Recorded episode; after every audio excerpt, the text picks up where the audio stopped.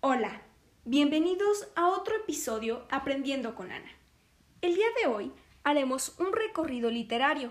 Hablaremos sobre el neoclasicismo.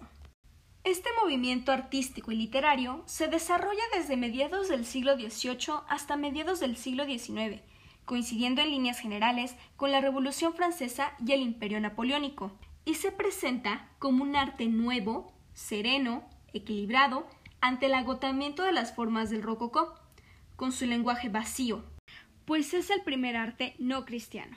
Sustituye a Dios por el culto a la razón, suponiendo la vertiente artística de la secularización de la cultura promovida por la Ilustración.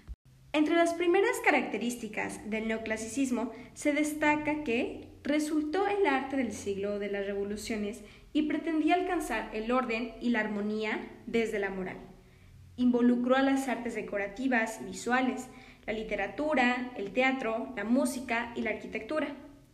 Rompió con el abarrotado estilo barroco, en búsqueda de uno más racional y fiel a la realidad, y transformó a la sociedad a través del arte, con nuevos enfoques ilustrados basados en la ciencia y el conocimiento. La literatura de este movimiento artístico evidenció un profundo interés por difundir el conocimiento basado en la razón y en la ciencia. Perseguía fines didácticos, moralistas y rechazaba el exceso de la imaginación barroca. Se vio influenciada por las ideas clásicas de grandes pensadores y filósofos, principalmente en pensadores franceses como Voltaire, Montesquieu, Rousseau y Diderot quienes tomaron como modelos a los pensadores ingleses John Locke y Adam Smith.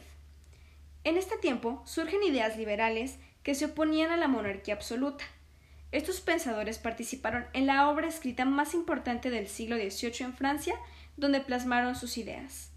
El nombre de la obra era Enciclopedia o Diccionario, razonado de las ciencias, de las artes y de los oficios. Se trataba de un compendio de 17 volúmenes que pretendía sistematizar y abarcar todo el conocimiento. La ilustración proponía la igualdad de derechos y obligación en todos los niveles sociales, la libertad religiosa y política, el desarrollo industrial, el libre comercio y nuevas prácticas para la agricultura.